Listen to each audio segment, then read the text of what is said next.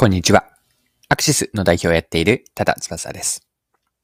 今回のテーマは、ターゲットとなるお客さんをどうやって広げていくのか、ターゲット顧客を広げていくのか、こんなテーマで話ができればと思います。フィットネスジムのメンズカーブスを取り上げて学べることを掘り下げていきます。よかったら最後までぜひお付き合いください。よろしくお願いします。はい。今回は男性用のフィットネスジムのメンズカーブスを取り上げるんですが、日経新聞でこのメンズカーブスについて取り上げられている記事がありました。まあ、堅調な展開をしているとのことなんですが、記事から一部抜粋して読んでいきます。カーブスといえば国内に1947店舗、括弧2022年5月末時点を展開する女性専用フィットネスだが、この男性版があることをご存知だろうか。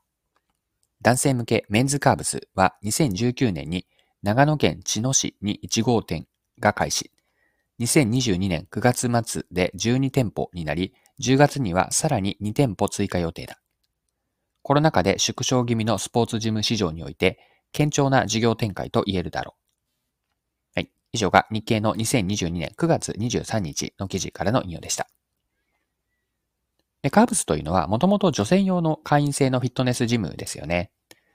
メンズカーブスというのはメンズと入っているように男性向けなんですが、その人気の要因はどこにあるのでしょうか？記事については次のように書かれていたので、また読んでいきますね。長野県在住の鈴木さんは、通常のジムだと着替えも含めて1時間半はかかるが、ここだと30分で全てが終わるのがいいと語る。有酸素運動、筋トレ、ストレッチのプログラムが30分で完了する点が好評な理由の一つだ。2005年にカーブスが日本に登場した時、大変注目され、筆者が講演などで紹介すると、男性版はないのかと必ず尋ねられたものだ。17年経った今でも30分で完了することのメリットは男女ともに変わっていない。二つ目の理由は、コーチによる手厚いサポーが受けられる点。長野県在住の佐藤さんは、妻からの健康維持のためにジムに通うように勧められた。運動が苦手で最初はしんどかったが、コーチがマシンの使い方や目標設定を細かくアドバイスしてくれて続けられるようになったと語る。はい。以上が記事です。で、ここまで見てきたメンズカーブスですが、メンズカーブスのこの事例から学べるというのは、ターゲット顧客の設定なんです。今の既存のお客さんから新しいお客さんに広げるときの参考になるところがあるなと思いました。既存のお客さんから新規のお客さんへの拡大で持っておきたい視点というのは、奥にある共通のニーズは何かなんですね。メンズカーブスの例に当てはめれば、もともとカーブスのターゲット顧客というのは、性別年代の属性では中高年の女性だったんです。これに対して別の属性である中高年の男性にも女性と同じニーズがあったわけなんですね。具体的にはどういったニーズかというと、順番にいくつか整理をしながら考えていくと、運動不足の解消と、あるいは健康増進ですよね。あとは一人で、自分一人では続けられないので、丁寧に教えてくれるコーチがいるといいと、こういうニーズもあります。また、ワンパターンになりがちな日常生活への刺激とか変化が欲しいというちょっとこういった抽象的なニーズもあるだろうし、また、将来の認知症への不安とか予防対策をしておきたい。こんなことも中高年の男女にはあるのかなと。また、人とのつながりとか、仲間づくり、あるいは家庭以外の自分の居場所、まあ、コミュニティとか、まあ、そういったものを得たいと。こんな気持ちも奥にはあるのかなと。まあ、男女という性別の属性は違っていたとしても、共通するニーズを見出したなら、お客さんになってもらえるチャンスがあると。このようにカーブスは考えたはずなんです。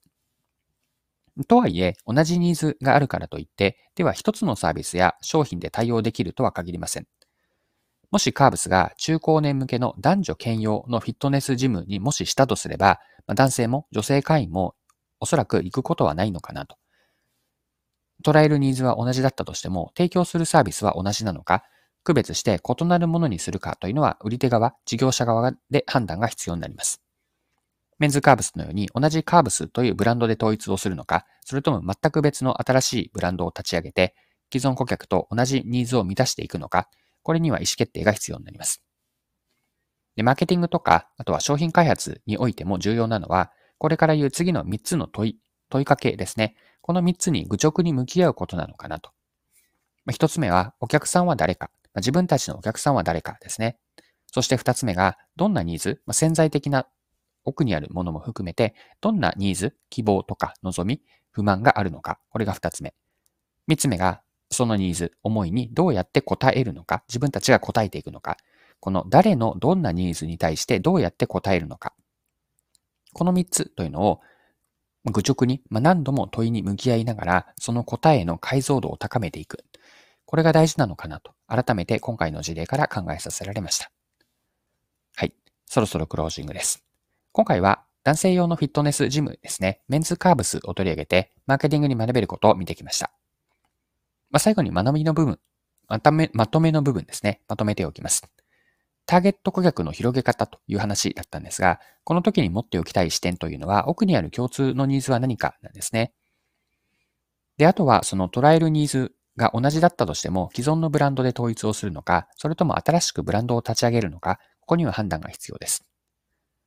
で、結局のところ何をやっているかなんですが、最後にやった3つの問いかけ、もう一度強調しておきたいんですが、1つ目が自分たちにとってのお客さんは誰か。2つ目がどんなニーズに応えていくのか、どんなニーズがあるのか。三つ目が、それをどうやって満たしていくのか、答えていくのか。この誰の何に対してどう答えるのか。この三つの問いかけ、意識しておきたいと思います。はい。今回も貴重なお時間を使って最後までお付き合いいただきありがとうございました。それでは今日も素敵な一日にしていきましょう。